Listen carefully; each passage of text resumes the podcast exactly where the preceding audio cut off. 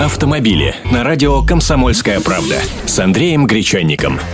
Здравствуйте! Эксперимент стартует в столице. На Пятницкой улице собираются положить особый наноасфальт, в который будет добавлена резиновая крошка от переработанных автомобильных покрышек. С такой инициативой выступила корпорация «Роснано».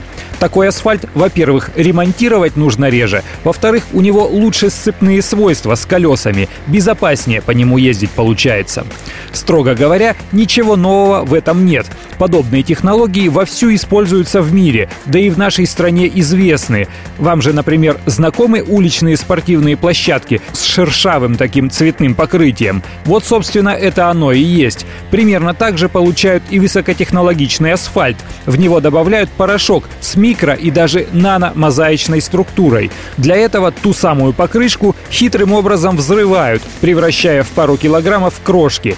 Как вы понимаете, чтобы улицы мастить, нужны не килограммы, а десятки тонн этой самой крошки. А у нас пока что старые шины принимают на утилизацию лишь за доплату, поэтому они оказываются чаще на свалках или где-нибудь во врагах.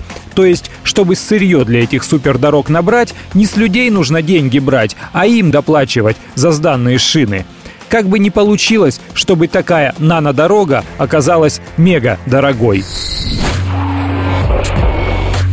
Автомобили с Андреем Гречанником.